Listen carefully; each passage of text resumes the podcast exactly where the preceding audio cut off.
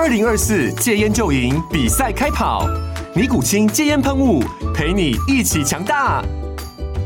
戒烟不容易，单靠意志力戒烟的人，时常无法克服戒断症状而失败。尼古清戒烟喷雾将是你的神队友，简单一喷，药品急速释放，立即缓解七大戒断症状，不限场合提高戒烟成功率。除了尼古清神队友，你还可以寻求专业医疗人员协助，一起迈向戒烟成功之路。尼古清戒烟喷雾，用科学方法戒烟，请咨询全台各大药局及戒烟门诊。本广告由尼古清戒烟喷雾、卫部药书字第零二七八三五号提供。嘉安嘉护股份有限公司，台北市中山区民生东路三段二号十楼，北市卫药广字第一一三零三零一九零号。尼古清戒烟喷雾，相伴每个新开始。天哪，时间不够，事情老是做不完，怎么办？别担心，就让高校人生商学院每周陪你充充电，找到方法不抱怨。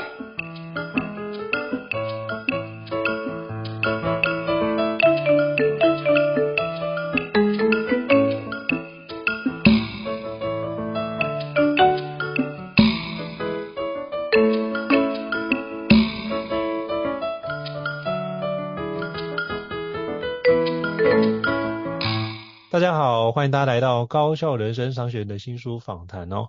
我不知道过去你在企业里面有没有经常听到高阶主管这样说，哎，我们策略往哪地方去？我们商业策略要往东还是往西？但是发觉大家花很多力气在思考这件事，但是执行出来的成果常是什么？事倍功半，这是做出来常是一个徒劳无功的情况。那我觉得今天想跟各位介绍一本书，就可以避免这样的窘境哦。这本书叫做《台湾商业策略大全：布局台湾向世界突围的十四个制胜关键》哦。那这本书的作者呢，也是我非常敬佩的陈忠贤老师哦。那我们今天非常荣幸邀请到陈忠贤老师跟我们介绍一下他的著作。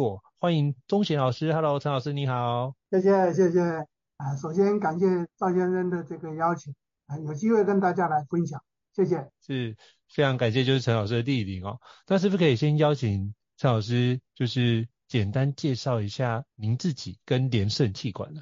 哦，OK，呃，其实我是在一九七六年开始当上专业经理，那在这个之前，我是在正大堂工作。啊，在正大堂是很多人都给我一个绰号叫印第安人。哎，为什么叫印第安人？红人呢？你环纳海是红人，因为我当时身兼四个部门的经理，在同一个时间哦。所以我最近有机会跟大家做报告分享，我都谈这一段的过往。我说我有今天，我要非常感谢当年正大堂给我那个平台。很多人不敢接受，为什么？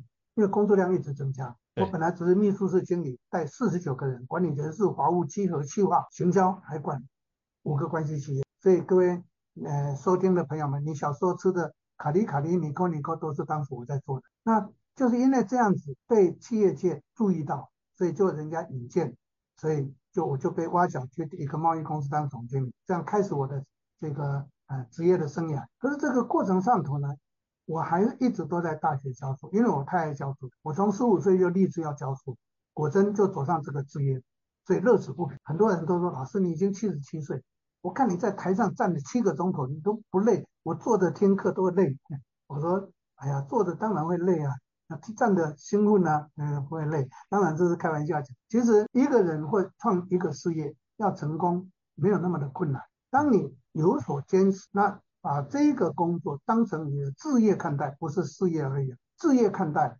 那你绝对无怨啊。所以呢，我是这么样子一路走过来，所以走上专业经理人，然后在大学一直教书，大学跟研究所一直教书，一直到一九九二年，因为那一年，呃，我的顾问会的收入呢，专业经理人的收入呢，实在是太高太高了，在那个年代呢。嗯，又不懂得节税，所以呢，那一年总共去缴了，总共去补税了，缴了包括补税啊，总共缴了两千三百万。我就在想，两千三百万，有些企业连一年营业额都没有，我去缴税缴这个税，那我应该把这一个钱拿来成立一个公司，然后让一些人呢跟我有共同的这个愿景呢来打拼的话，我不求他们要赚多少钱给我，而是让他们也去发展他们的兴趣。多棒啊！这就是连胜气管成立的原因。嗯，所以连胜好几任的经营者常常跟我抱怨，你又上课不要再讲，成连胜气管你是为了节税用的，好像我们就没有存在的意义。我说不是的，这是缘起是这样来的。不过你们还是很有价值啊。那现在连胜已经变成国内应该前三大的专门训练教育做教育训练的，就比如说我的 CEO 班，我在二零零二年创办 CEO 班，开始的时候北中南总共学员七十六个人，嗯，在今年度的 CEO 班北中南加起来六百零三个人，那各位想想看为什么？那就是因为这是别人说的，不是我自己说的，因为大家都认为我无私，就是把脑袋的东西一直想要分享给大家，所以他们会觉得嗯。听你的课还不错，哎，因为可以学回去马上就用。那其实这就是联圣成立的最重要的一个缘起。那联圣现阶段除了做顾问案之外，做辅导之后呢，做教育训练特别的多。台湾现在搞教育训练呢，大概除了联圣以外，没有第二家公司是北中南在开课，而且开的课是每一个月都开非常多的课来分享给企业界的参考。那这个有一个非常重要的关键，我在当年创办联圣企管的时候，我的立志要为台湾的中小微型企业服务，所以我绝对不会去接大企业的 case，我完全为中小微型企业服务，这个是很重要。因为我在一九七八年从美国念书回来的时候，我的指导教授跟我讲说：“哎，Richard，你继续留下来做博士后研究，那我给你所有的，再给你所有的 scholarship。”我说不要，他说你。在当在当年去美国念书的多半都留在美国。他说：“你是我碰到一个很少有的台湾人，竟然说要回台湾。你们台湾实在是太落后、太穷了。”我听了就不爽啊！我就跟他讲说：“我要回台湾为中小企业服务。”他说：“我实在是佩服你。”我就这样回。这一路走来，从一九七八年从美国念书回来到现在，从来没有后悔过。我所有的 case 通通都是把一个中小企业带成为一个大型或巨型的企业。那这个不是我成就感，而是。让台湾很多不错的企业能够在这样的过程上头不断的茁壮，成为世界级的公司，这样看起来就是我的这个事业能够看到成果，也等于是一个自我期许的实现的一个安慰了。嗯，所以也就是因为这样，所以为什么连胜客会开这么多？关键是我一定要分享给所有的企业做参考。台湾的企业真的很努力。可是呢，不得法，嗯，那光努力不得法，那就真的很辛苦，无法创造倍增的效应。那这个是有方法，也就因为这样，所以啊、我的置业跟联圣企管成立的一个关键重点在这个地方，跟大家做一个报告。哇，终于有机会听老师分享，就是成立联圣企管的起心动念。我觉得，就是我上老师课，真的觉得老师对于中小企业的照顾真的是非常棒的。然后，因为其实大企业，我我可以理解为什么老师定调是中小企业，因为其实那种世界五百强的企业，其实那个规格都很完整，太。就是已经有他们自式的做法，那可是需要制度面的，反而是中小企业更需要制度。那没有这么大的一个规模，但我们不能把这个规模用在中小企业里面，让它可以茁壮成长，变成大企业跟大集团，就这是一个很棒的一个初衷。谢谢老师的一个分享。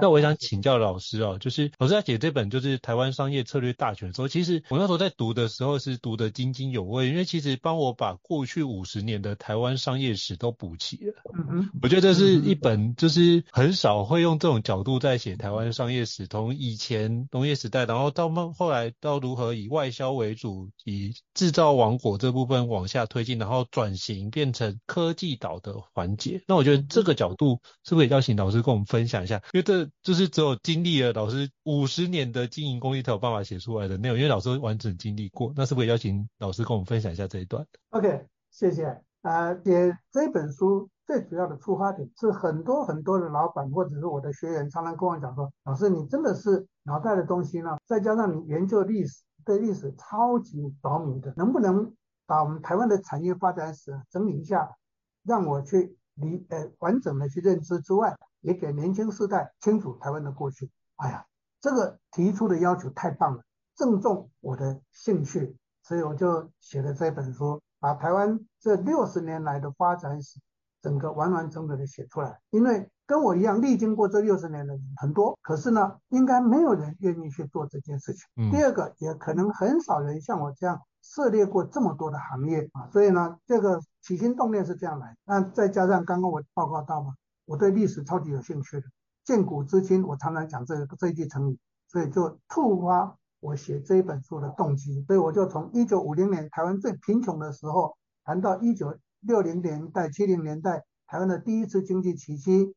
再来谈到一九九零年代台湾的第二次经济奇迹，到公元两千年的第三次经济奇迹，以及现在的第四次经济奇迹，就是半导体跟 AI。各位不要小看哦，AI 在台湾将来会非常的厉害。那现在各位台面上看到只是半导体，矽盾是绝对必然。台湾有今天啊，现在全世界已是目前了，全世界都很不好的情形之下，台湾还能够有亮丽的成绩，真的是靠半导体。因为今年二零零二零二三年。台湾的传统产业实在非常的凄惨，有很多公司都在放无薪假。那我常常我碰过的，我学员里头有好几家都是目前在放无薪假，他们跟我诉苦。我说你还敢跟我诉吗？我已经教你要怎么做的，你们一定没做。他说老师不要再骂我，我真的没做。我说赶快去做，你就不会放无薪假了。这一句话是在二零二二年讲，二零二三年最近他们就跑来跟我讲说，老师我已经没有放无薪假了，恢复了。哎，我说太棒了。太棒了，真的太棒了。但是最后关键是什么？学要用，嗯，学不用，学没有用，因为光听嘛，光听你没有用的话就没有意义了，是不是？所以呢，这就是为什么我会跟大家来谈的关键。那台湾策略，台商业策略地图，商业策略大全呢，最主要的是把过去、现在跟未来跟大家有一个非常完整的这个 full picture，让大家很清楚知道台湾的走过的路径。走过的这个辛苦，其实俗话说一步一脚印。当我们可以知道过去我们的贫穷变成我们的经济发展，变成台湾虽然没有国际国格，可是现在大家都看到台湾都非常重视台湾，这一定有些什么地方值得我们去认清楚，是值得我们去骄傲。所以这本书的重点是在这里。那我写书有一个习惯，我不喜欢写文绉绉的内容，嗯，我写书的习惯就是好像你在。讲话一样，很多人跟我说：“老师，看你的书啊，写得好，写得不好是另外一回事情。真的看了以后就着迷，没办法停下来，一把那个一口气把它看完。这是我最喜欢的一句话。谢谢大家。谢谢陈老师跟我们分享这，因为我觉得要写这个内容。真的要做非常多的资料的研究跟整理，才能够梳理这么清楚的脉络。我真的觉得老师一定花非常非常多的时间在梳理这件事情，才能够把它梳理得这么清楚。所以我真的光我光读那一段就觉得这本书超值，因为我觉得要预测未来很多的时候，就真的就像老师所说的，把历史读通，历史会不断的重演。那我们就把过去发生的我们哪个 timing。那有一些 trigger 出现的时候，我们就知道说哪个地方可以往下展开，是一个很重要的。但其实导致里面也提到，就是十四种的制胜的关键，包含像台湾很多是有关外销，就是代购嘛。那不管是 OEM 或者 DM，那可是代工业呢，基本上就是俗称的毛三到四，就是毛利就是百分之三到百分之四哦。那可是当那个物价上涨、通膨发生的时候，其实常常是会遇见亏损或放无薪假，就像老师刚刚提到客户的情况出现。嗯，那我也想请教的是，就是那代工业未来就是还是会存在，只是说那未来要怎么样去因应？代工业的转型跟变革，是不是可以邀请老师跟我们介绍一下这一段？好，啊，先帮大家再梳理一下时序。台湾有今天是一九六零年代、七零年代的加工出口区的代工开始，所以为什么现在大家都在很熟悉 OEM？有些公司到现在还离不开 OEM，就是因为一九六零年代、七零年代建立下来的那个基础，那个基础让台湾创造了经济奇迹，脱离贫穷的路径，开始进入到。所谓的进步中国家的境界，现在台湾是进入到已开发国家的境界。可是各各位这样的一个习性，到目前为止还是没有完全的消失掉。关键是科技产业。嗯、我在一九八五年就开始进入到电脑科技产业。然后呢，虽然我主持过的电脑科技产业非常多，我一接这个公司原先也是 OEM 的 base，但是我都把它转成为 OBM。为什么？因为 OBM 才有价值，OBM 才能够脱离刚刚。您所提到的茅山道士的这种情境，OEM 的代工不是不能做，OEM 的代工要成功，必须把 base 拱大，那就是营业额拱大。那营业额要拱大，对台湾很多的公司就会有很大的困难。我们现在看到的是台面上的，像红海、富士康，它就是典型的 OEM 的公司上来。你说 OEM 错了吗？它是世界赫赫有名的，可是各位有没有注意到它有危机耶？嗯，只要苹果一转单，它就惨了。那苹果有没有转单？铁定转单的，那转给和硕，转给立讯的，对不对？所以呢，现在红海富士康还会不会帮苹果代工？会，可是不在中国的，移到印度去了。嗯，他也从这个 OEM 的经验里面，他未来会成为全世界最大的汽电动汽车的代工厂，所以他还在玩 OEM。但是各位一定要注意到一个重点，他渐渐从 OEM 进入到 ODM，ODM 就会脱离掉传统 OEM 的悲哀，因为 OEM 永远为人做嫁。说难听一点，我的明天在哪里永远不知道，因为客户要不要给你，客户的决定。当他客户不把单子给你的时候，你就惨。所以为什么过去的 OEM 的公司都要去扒着客户的大腿不放，然后客户又要对你欲取予求，所以价格为什么会变成毛三到四？毛三到四是科技电子产业这个业态喊出来的一个情况，那也确实是真的很利润很低了，都个位数。所以呢，如果我们的听众或观众假设，贵公司现阶段是在 OEM 的情况下，赶快转型变成 ODM。ODM 跟 OEM 的差别在什么地方？我发展出来我的专属的一个模组或者一个新政，然后呢，再加上客户的客制需求，就变成我甲客户的 OEM，再加上乙客户的需求，变成乙客户的 OEM，这个叫做 ODM 的 OEM。台湾传统的 OEM，我会建议应该要有自己的技术或自己的发展。其实各位这个案例。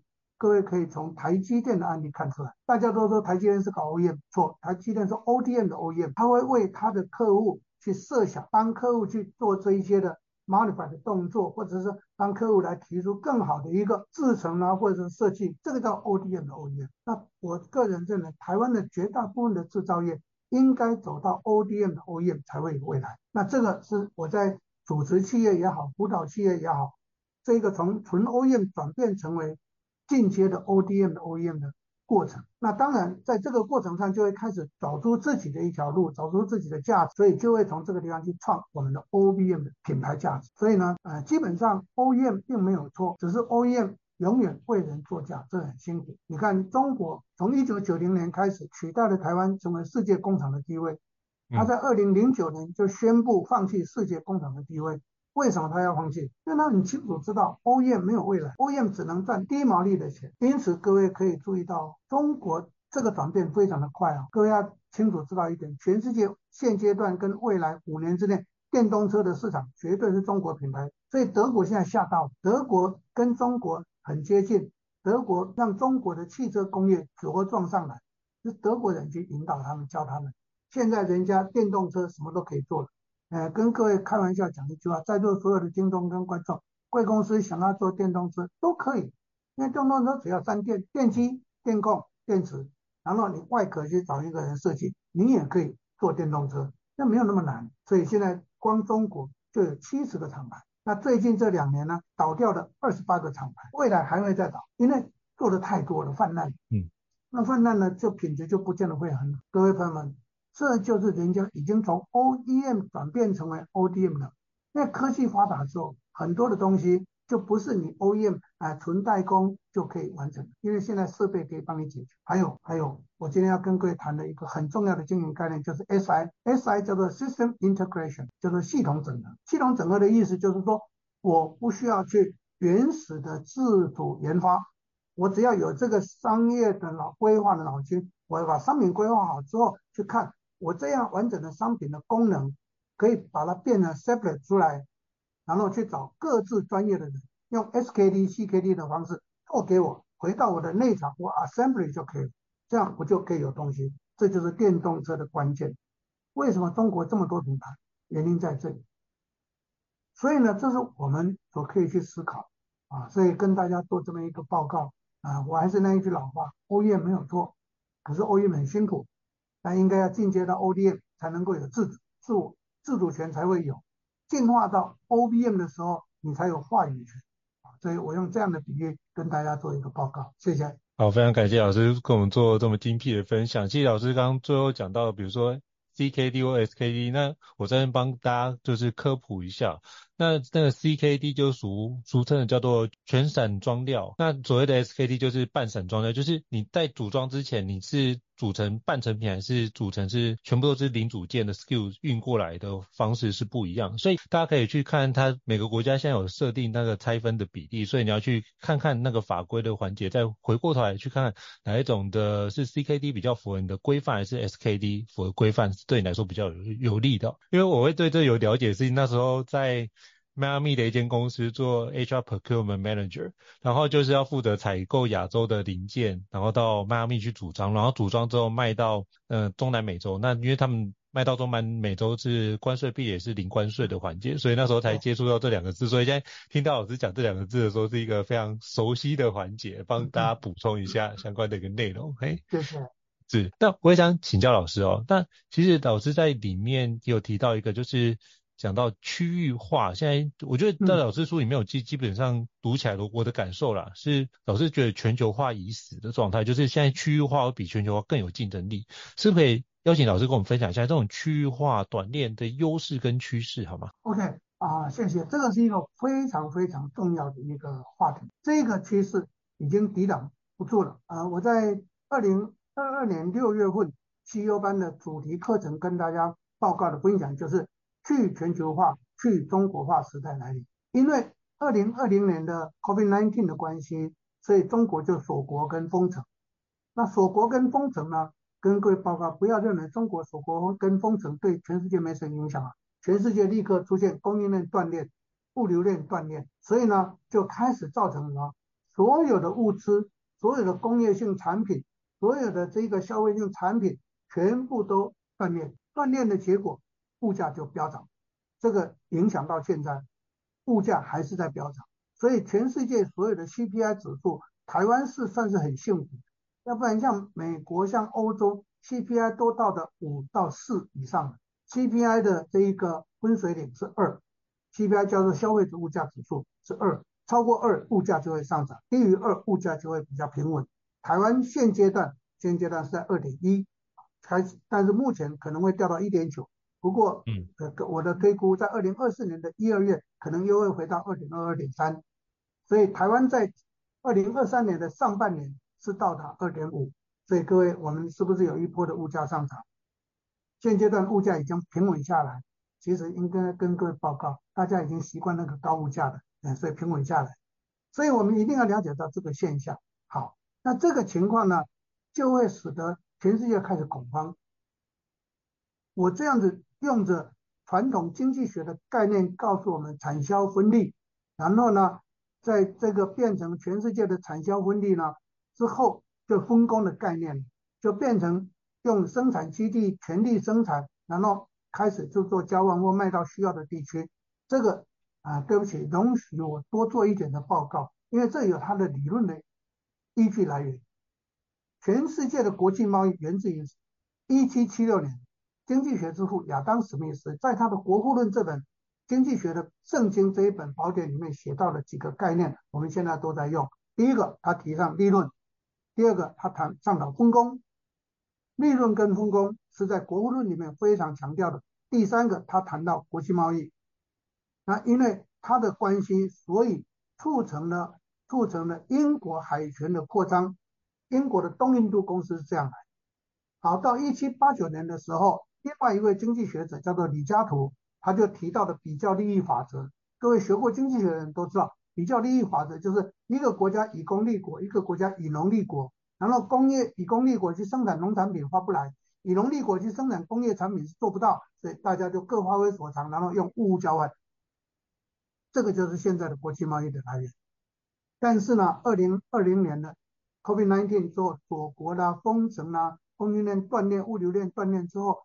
我们所有需要物资、所有需要设备的，还还是一样需要啊，可是没有了，大家才体体会到说不对，全部都把供应链供应链压在中国，压在这一个落后地区国家，很会生产的地区国家是不对的。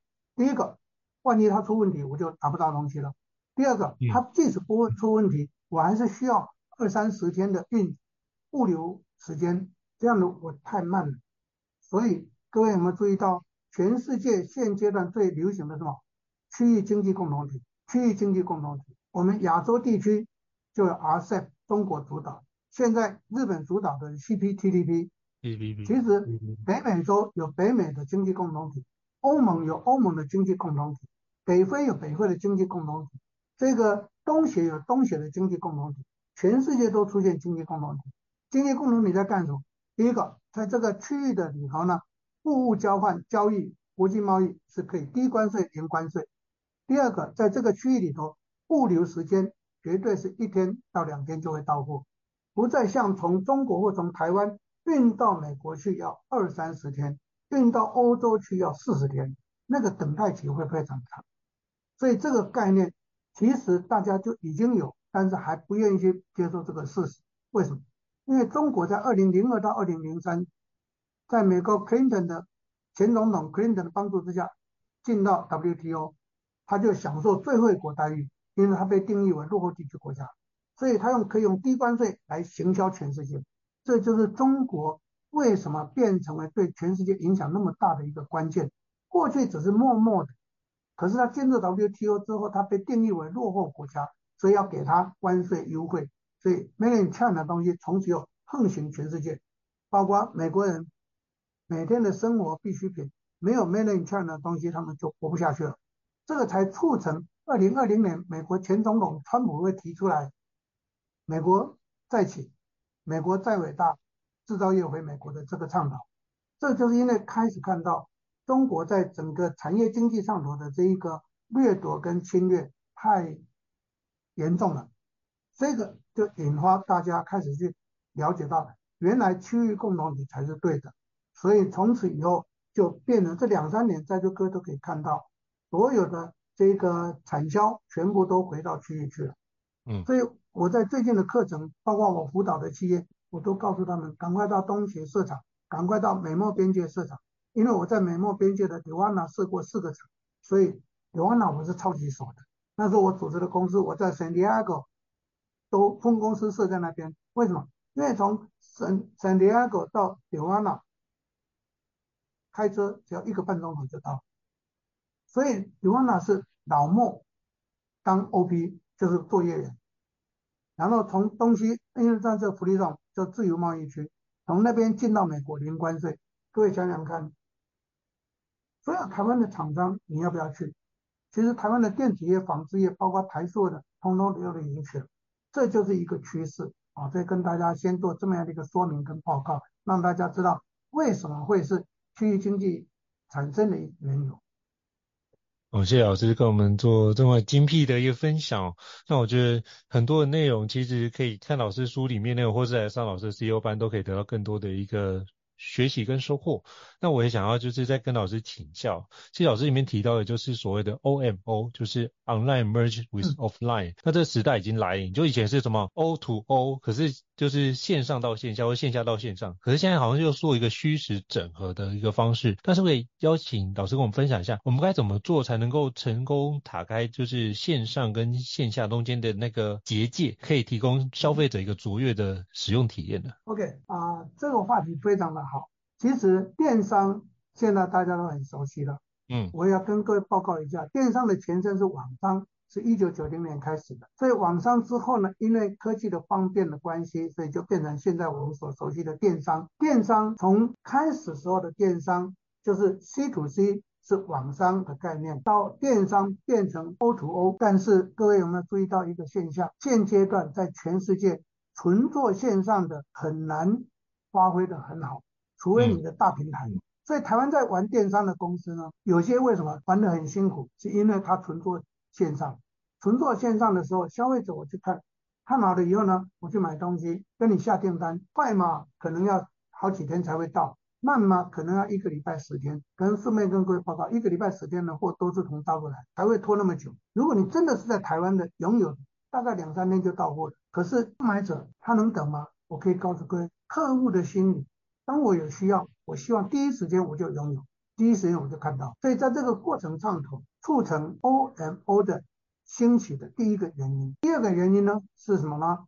第二个原因是因为有些的商品不是你买的就可以，所以有很多人在线上购物被骗。线上购物呢就发现到，哎，我买的跟我想要的有落差。因此呢，有些商品消费者是非常需要去看到、去摸到、去体验。然后他才下决定。啊，这是第二个产生 OMO 的转变的一个关键。那从二零一五年开始，OMO 就变成主流了。所以各位可以看，在台湾现阶段的成功的这一个电商呢，多半都是走 OMO 成功的。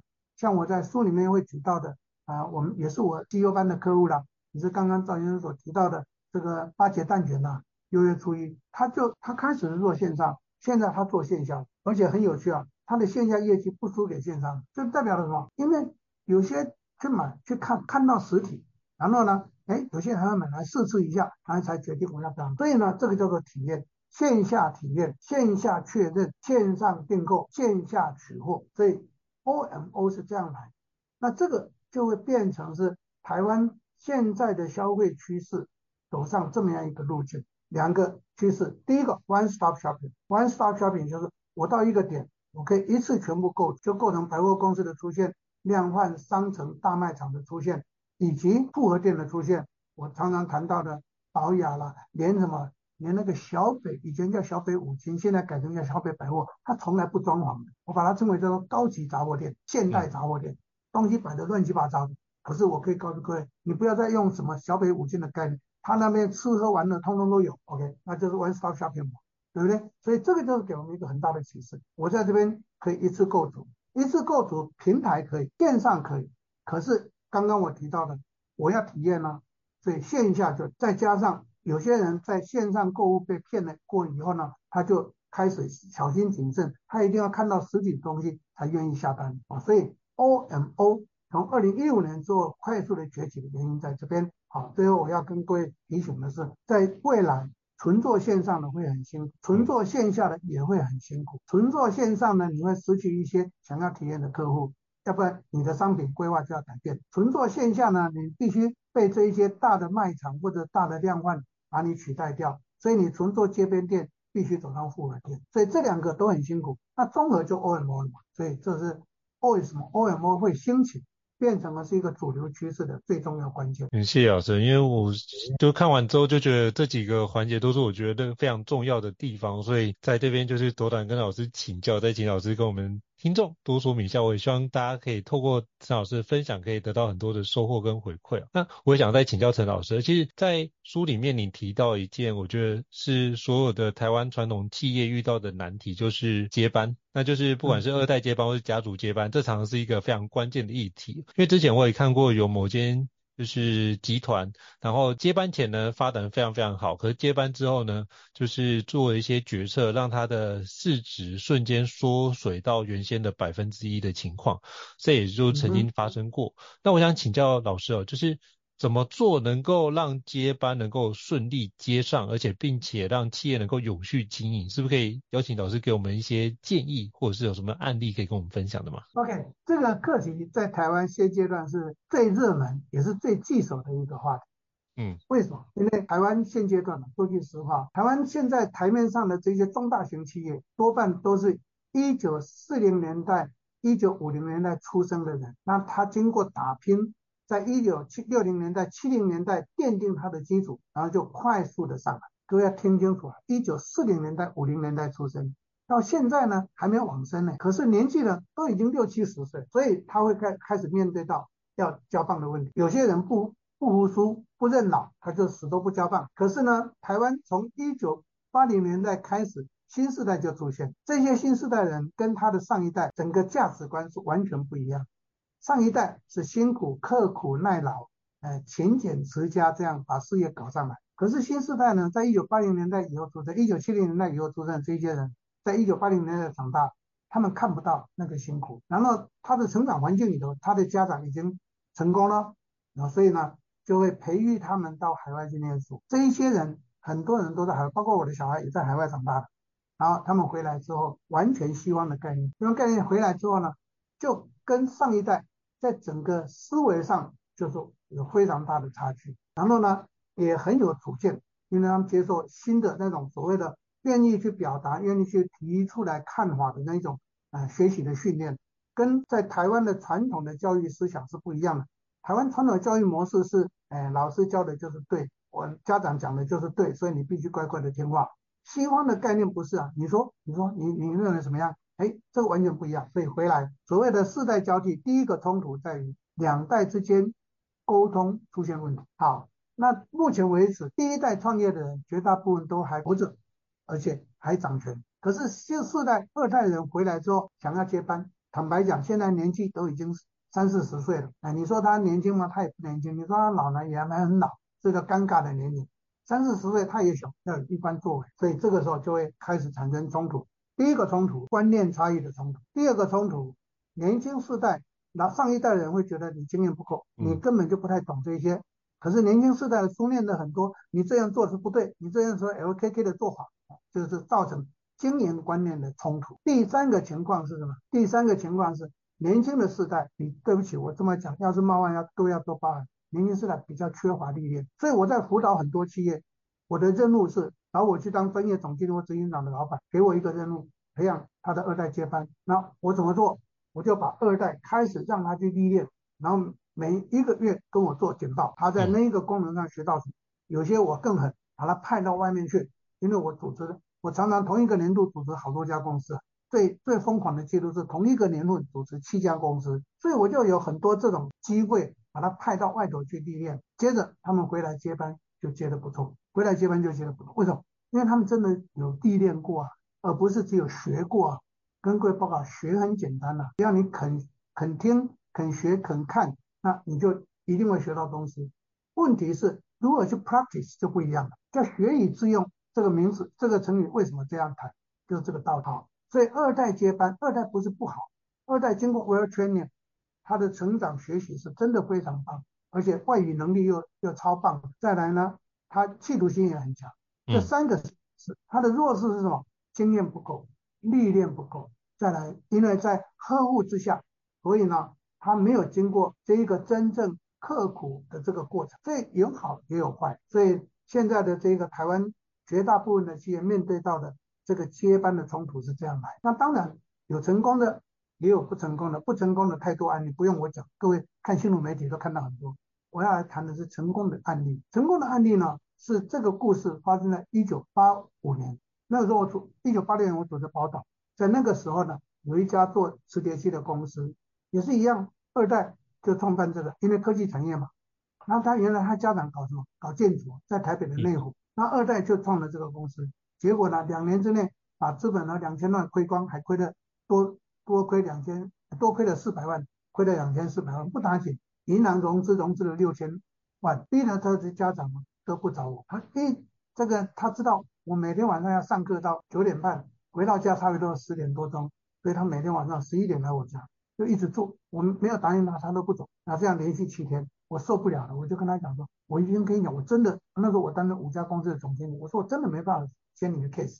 他说你要救救我。最后我问他，你怎么会？那时候我心里面想，这个实在是，就米诺，台湾话讲米诺就是非常的粘性。我就问他，你怎么会知道我？他说，哦，那是自由时报的那个老板吴阿敏介绍我的。他只告诉我一句话：现在全台湾只有一个人可以救你，你要去求他，你求他，他救你，你就有机会。如果他不答应，你就准备这个公司要收摊。但是我不能让他收摊。我听他这么讲，我就想，哎呦，这个既然有人引荐了。那就接吧。他儿子原来是总经理，我接总经理，他儿子变成特助，在我身边。我只跟这个公司签一年的约，把这个 case 弄好，把它经营成为在全世界第三大做磁碟机的公司。磁碟机现在年轻时代已经不太清楚，第一代磁碟机就这个时候就是 floppy disk 蓝式磁碟机，那是五又四分之一，再来就变成三又二分之一的叫硬式磁碟机，叫 hard，再来就变成光碟机，再来就变成。US 现在大家在用的 USB，USB 就变成以前是 USB 插卡，现在没有了，现在全部都是云端的储存了。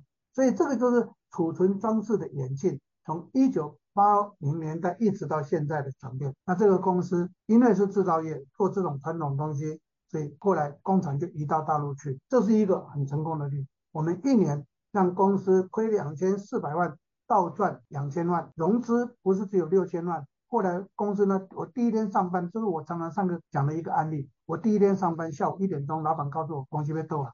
我说我今天才上班呢，你今天告诉我公司要倒。我说发生什么事？他说今天下午跳票三千万。我说你为什么不告诉我？他说我告诉你就不要接了，所以要把你骗来再说。所以我那一天到台北市银行，现在的富邦台北，以前是台北市银行，去借三千五百万。为什么跳票三千万我要借三千五百万？在座各位读者跟听众，你一听也知道嘛，三千万融资下来，救的当天，隔天还是要倒啊，因为费用还要发生啊，所以我必须多借五百万，再加上前面的六千万，九千五百万，银行叫我签字。各位朋友们，你绝对不敢签字，但是我签这个哦，全天下没有人像我这么大胆，签什么？签连带保证责任九千五百万，我一夜之间负债九千五百万。但是因为我清楚知道这个公司有机会，因为产业对的嘛，只是经营者不对，所以在一年的时间让他倒赚两千万，不打紧，所有的银行融资还到剩下。两千两百万，所以这是一个例子。后来这个他的儿子再回来接班，就完全不一样。所以这个非常棒的。但是这个老头给这个林先生呢，那放心之后，三年之后他就移民巴拉圭啊，现在应该已经走掉了。他到我十岁再去巴拉圭，因为他女儿移民巴拉圭，他觉得这个可以放心了，他在他就移民到海外去。这是一个案例，跟各位的一个分享。让大家参考，谢谢。嗯，非常感谢老师跟我们通过案例来帮我们分享，就是世代差异可能会遇到的一些冲突，以及就是年轻世代有什么样的一个优势跟劣势哦。然后也跟我们分享一下缺少历练，那学会跟历练过去这种是完全是两回事哦。那也透过一个案例，实际让我们知道，如果从亏损然后转成就是。获利的一个方式哦，谢谢老师。如果各位听众觉得高校人商学院不错的话，也欢迎在 Apple Podcast 平台上面跟五星按赞哦。您的支持对我们来说是很大的鼓励。非常感谢，就是陈老师跟我们这么无私的分享，这个跟我们分享这这本新书《台湾商业策略大全：布局台湾向世界突围的十四个制胜关键》。我到时候会把这一集的，就是这本书的相关连结放在这集 Podcast 资讯栏位当中。真的诚挚的推荐各位听众可以好好的购买，就可以帮助你的公司的商业策略得到更完整的一个规划。再次感谢陈老师，谢谢，那我们下次见，拜拜。谢谢，谢谢，谢谢，拜拜。高效人生商学院，掌握人生选择权。